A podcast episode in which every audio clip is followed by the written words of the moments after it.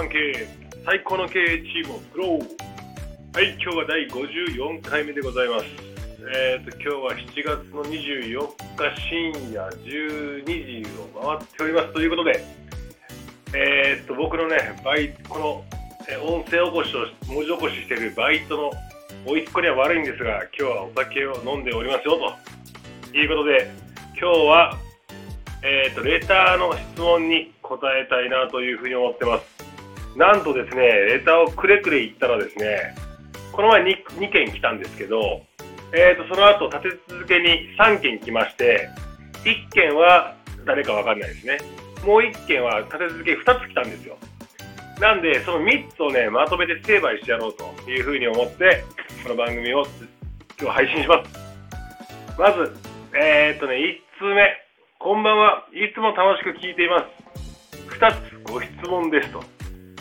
1つ目。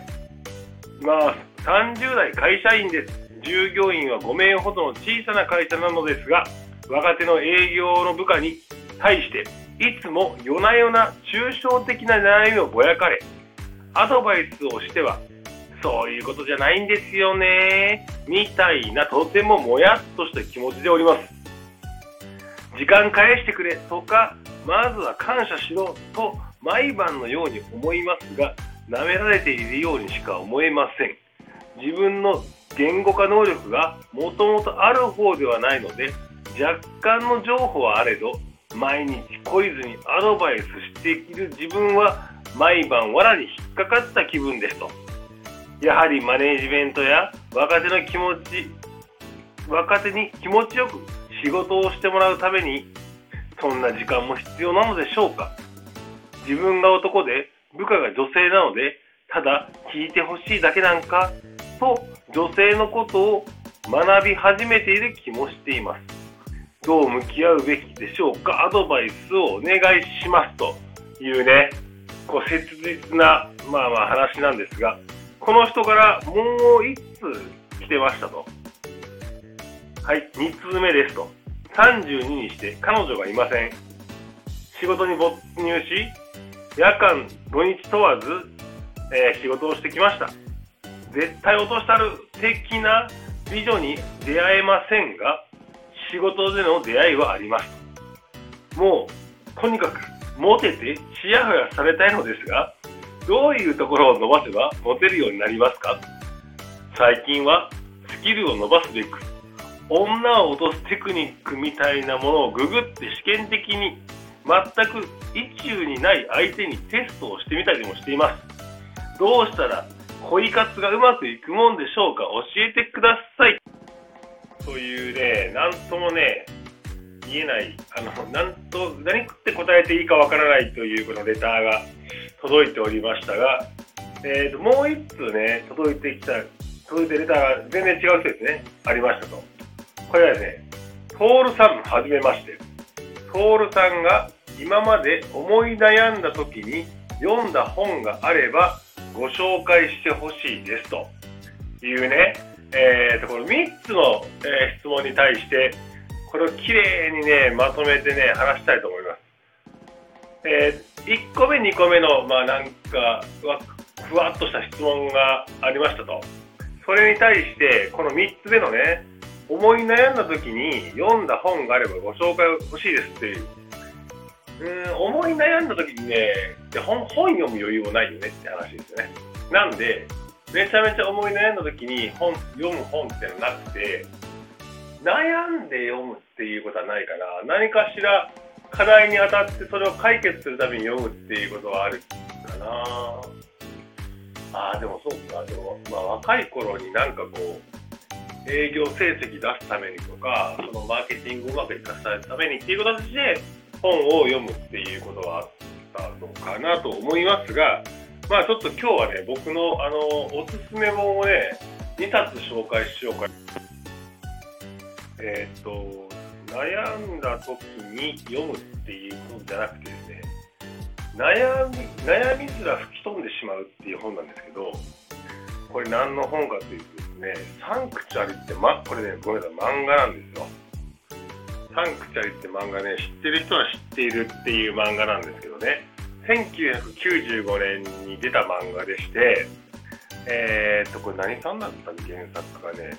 えーっと、いや、家にあるんですよ。これ今、ちょっと待ってくださいね。家にあるから。あ、ふみふ、ん？文村翔さんで、えーっと、漫画がね、有名な池上良一さんですよ。サンクチュアリって漫画があって、これどういう漫画かっていうとですね、えーっと、親親が両方とも外外務省か何かの、えー超エリートの、えーっと親がいて、その息子がまだ3歳、2歳の時に、お互いがね、この2人の家系がね、家庭がね、カンボジアに行くんですよ。でその時に、戦争に巻き込まれてしまって、お父さんお母さんがその亡くなってしまって、その男の子2人は2歳か3歳ぐらいの時戦争孤児になっちゃうんですよ。で戦争孤児になった2人はもうお父さんお母さんいないから生きていくためにすっげええーっと生きることだけを考えて、えーそのカンボジアという地でなんとか生きてきたんですね。でそれを日本政府が何年後だったかわか忘れたけど5年後かなんかに、えー見つけて日本にその男の子2人を連れて帰ってきたわけですよ。多分小学校だったかなぐらいの時に多分帰ってきたで。その2人はね、ハッとしたわけですよ。なんだこのクソぬるい日本ってと。何平和ボケしちゃってんだと。自分たちはカンボジアで戦争に巻き込まれて、お父さんお母さんが亡くなって、今日の飯を食えないっていう中で生きてきたその、え2人ね、2人の男の子は、日本に帰ってびっくりするわけですよ。なんだこのクソぬるい日本はと。こんなことで世界に戦えるわけがないよと。狂ってんな日本っていう話になって。で、その2人は小学校ぐらいからちゃんと勉強をして、えー成績優秀な2人で、この2人が中学校の卒業式の時に、来いと。じゃんけんするぞって言うんですよ。おなんやこれ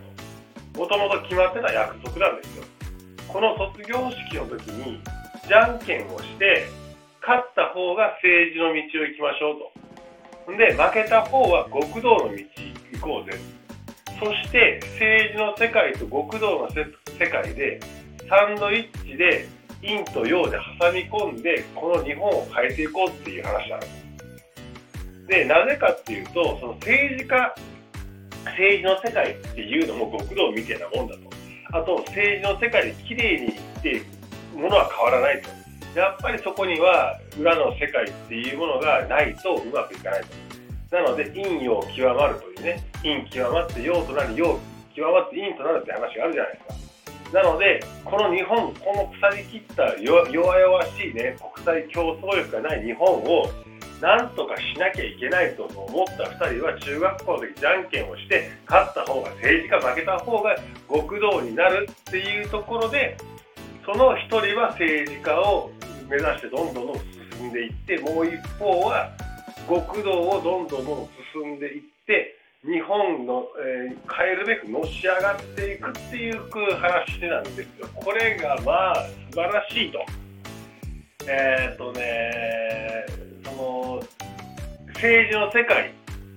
の方がよっぽど極道なんじゃねえかと思ったり極道の世界の方がよっぽど清らかなんじゃねえかっていうふうに思ったり人間模様がいろいろあるんですよね。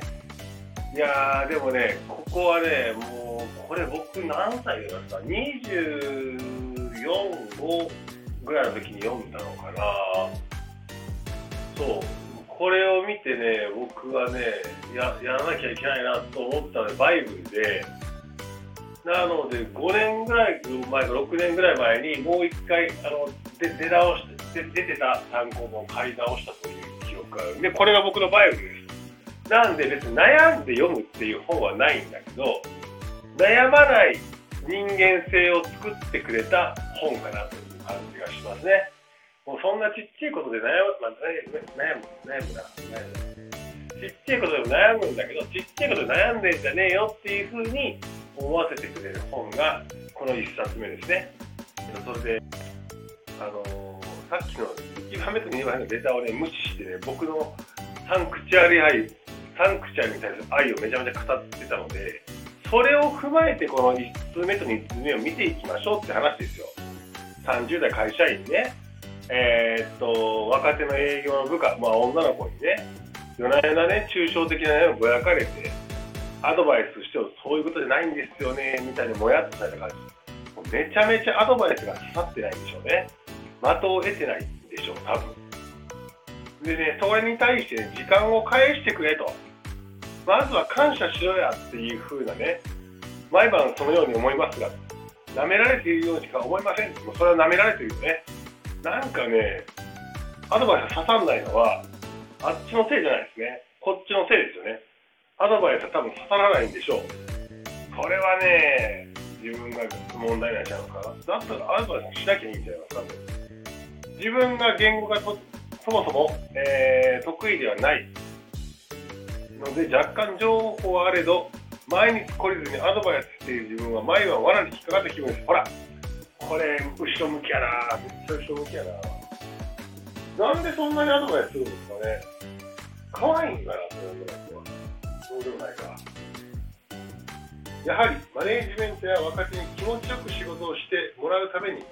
そんな時間も必要なのでしょうかって言っときながらね。従業員5名ぐらいの会社でしょでもそうマネージメントクソもないですよ。ね自分がみんなの稼いだったらいいです圧倒的に稼い5人ぐらい食わせるでしょって感じですよね。なるほど口が悪くなるけど、えー自分が男で 部下が女性なのでただ聞いてほしいだけじゃないかと女性のことを学び始めている気もします。いやなんかですね学び始めてるんじゃないけどなんかぐちゃぐちゃしてる。なんかもうなんなんかもう感情がぐちゃぐちゃしますやんこれ。どう向き合っていくべきでしょうか？アドバイスお願いします。アドバイスはできないからさっきのサンクチュアリを読めですよ。サンクチュアリを読んでたらこんなねしょうもないねあの悩みがないんですよ。えー、あとね、32歳にして彼女がいません。そうね、仕事に没入して、昼夜問わず仕事をしてきました。これはいいことです。絶対落としたる的な美女には出会えませんが、仕事での出会いはあります。もうとにかく、モテて、ちやほやされたいのですが、どういうところを伸ばせばモテるようになりますか最近はスキルを伸ばしたく、伸ばすべく、女を落とすテクニックみたいなググって試験的に待つ。もう一流の相手にして、もうなんかよくわからん。もうなんやねん、これは。考え、考えすぎでもないな。なんだろうな、これは。うん、頭でっかちやろうな、これは。32歳に彼女いません。まあ、それいないよな、この感じだと。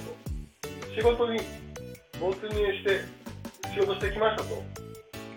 絶対落としたる的な美女には出会えませんが、仕事での出会いはあります。なんかもう誰を誰どういう人が好きなのかもよくわからへん。もうとにかくモテてちやほやされたいのですがどういうところを伸ばせばモテるようになりますか？サンクチュアリを読む。最近はスキルを伸ばすべく女を落とすテクニックみたいなググってこれがねダメですね。女じゃないです女性ですよ。女っていうのは見下してる感じですよすごくあるな。ググって試験的にね、全く一中に、全く一中にない相手にテストみたいな、そんなもんも失礼やから、そういうことをやろうとする君があかんというふうに思いますね。性格がダメでしょうね。どうしたら恋恋活がうまくいきますか？いきません。もうね、なので、そんなあなたに、えーもう一冊あの本を紹介しようと思うんですけども、えーっとね、この本はですね、ラブ理論という本でして、えーっと、著者がですね、水野愛也さん。水野愛也さんって言って、これ何やって話ですけど、あの夢を叶える像、水野慶也さんっていうのがいて、僕ね、夢を叶える像のがブレイクする5年、3、4年ぐらい前からずっと好きだったんですね。そしたら、水野慶也さん、夢を叶える像でブレイクしたなと思ったら、その後に、えー水野愛也っていう名前に変更して、ラブ理論っていう、くっそ面白い本を書いてるんです。これ何書いてるかっていうと、えー水野さんはもともと大学デビューしたぐらいで、全くモテなかった高校時代を経て、大学生になって、大学デビューするぞって言ったけど、全く恋愛したことないからモテない。どうしたもんかなと思って、本屋に行って自己啓発本とか恋愛テクニック本を全部読み漁って、あと笑いの本とか全部読み漁って、それを体系的にまとめてそのノウハウを使って自分が本当に持てるかどうかっていうのを実践した人なんですで夢を叶えるとも実際は何かっていうと自己啓発本の中にある有名な話を、えーと、ガネーシャっていうのと,、えーと、主人公に当てはめて話した内容、まあ、物語的になってるってめちゃめちゃ売れましたけどこの人が書いたラブ理論っていうねのがめちゃめちゃ面白いんですよ。えーとね、恋愛のねテクニックを持てない人用にすげえ噛み砕いてクソ面白くハウツー本にしてあるんですね。え、ー、とね中にねこういうのがあるんですね。えーとね一番僕が気に入ってるのは上っ面カインドネス理論って言って女性はね優しい人を求めると親切な人を求めるとだけどあの女性たちが求める求める優しさっていうのは男が言う本来の優しさとか強さの中にある優しさではなくてすげえ上っ面な優しさなんだ。と例えば、えーと、車が通る道路側を男が歩くとか寒くないって聞くとかコートを、えーとね、かぶせてあげるとか、えー、椅子を引いてあげるとか、えー、車のドアを開いてあげるとかっていう、まあ、いろんなこんなもんは上っ面カインドネスって言って上っ面親切理論だからもうね心50個覚えとけみたいな話があったりだとか、えーと、バタン中理論があったりとかちょっと今忘れましたけどいろんなね、えーと、恋愛のテクニカルに書いてる本があってすっげえこれは面白いのでもう君にね送りたいのはもうそれです。あのー、悩みがしょうもないからサンクチュアリを読んでまず悩むなって話とラブ理論を読んで恋愛の、えー、っと体系的なテクニックをちゃんと学ん面白おかしく学んでちゃんとユーモアを持って女性に接しましょうって話です。ちなみにですね水野愛也さん、えー、っとラブ理論は男性用に書きましモテない男性に書きましたけど、えー、っと婚活で悩んでる女性にスパルタ婚活塾っていう、えー、っと本も書いてらっしゃいましてですね。これもまあなかなかの名称になっていますのでえー、女性の方はこっちを読んでほしいというふうに思います。えっ、ー、とね、今日の話の3つの質問めちゃめちゃまとまってなかったので、何とも言えないんだけど、なんかでも質問がふわっとしてる。まあ、なあ質問くれって言いながら、こう質問がふわっとしてるとか説教するのは、もう違うのは分かってるけど、まあだからあれですよ。僕もね、真面目にというか、その質問に答え